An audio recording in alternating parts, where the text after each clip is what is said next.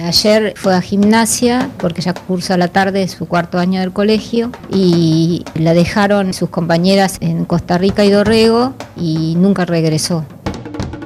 Lo que pasa que como bueno, ella tiene una rutina de colegio y de inglés y todo eso, recién nosotros nos alarmamos a la noche porque vimos que no regresaba de inglés. Y hay un llamado mío a, a las 10 menos 20 de la noche que atendió el contestador y desde ahí no sé más nada.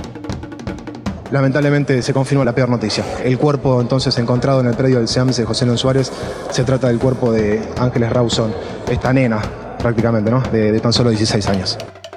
11 de junio de 2013. El peor final para Ángeles Rawson. Fueron casi 24 horas insoportables para la familia de la joven de 16 años, de la que no se supo nada más desde las 10 de la mañana del 10 de junio. Esa noche no llegó a su casa de la calle Ravignani y su familia radicó la denuncia. Al día siguiente, el cuerpo de Ángeles apareció sin vida en el complejo ambiental Norte 3 del SEAMSE, en el Circuitos de la Basura. Su mamá, Jimena Aduris, sacó fuerzas de donde pudo para hablar con los periodistas que hacían guardia frente a su domicilio. Quiero principalmente agradecer a todos lo que, lo que hicieron para que encontráramos a Ángeles. Lástima que bueno, fue un, final, eh, un desenlace feo, pero ella está en el cielo y es un ángel y, y va a iluminar que a la justicia ningún ser humano es, es más, más, es menos importante que el peor acto que haya realizado. Comenzaron las especulaciones periodísticas, las sospechas judiciales y muchos que opinaban por opinar. La conmoción fue muy grande. El padrastro de Ángeles, Sergio Opatovsky, no se negaba a ninguna consulta de la prensa. Esto para mí fue un total azar. Agarraron a una nena que salió del colegio y bueno, eh, le podía haber pasado a cualquiera. Please, lo único que pido es que no le pase a nadie más, si puede ser, ¿sí? Una cámara de seguridad dio las primeras pistas.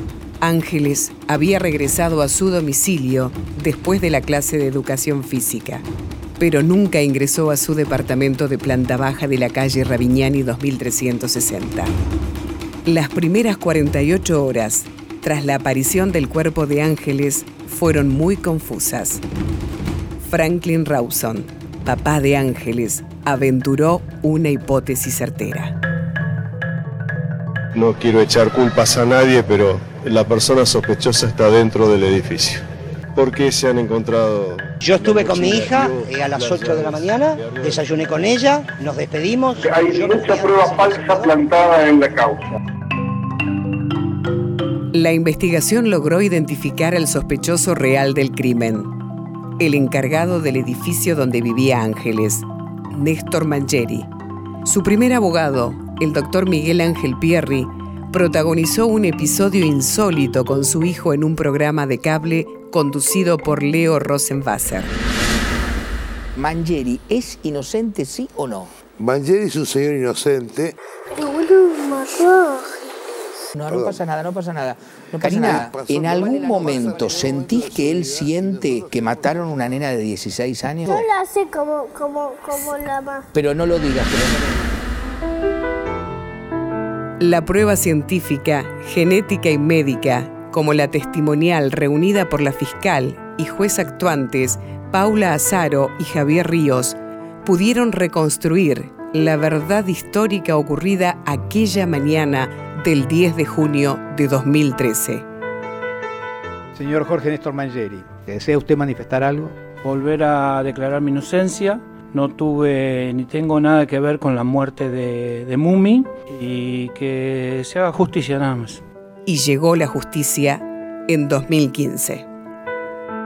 El tribunal resuelve condenar a Jorge Néstor Mangieri a la pena de prisión perpetua por ser autor penalmente responsable del delito de femicidio. Ángeles Rawson, de el peor final.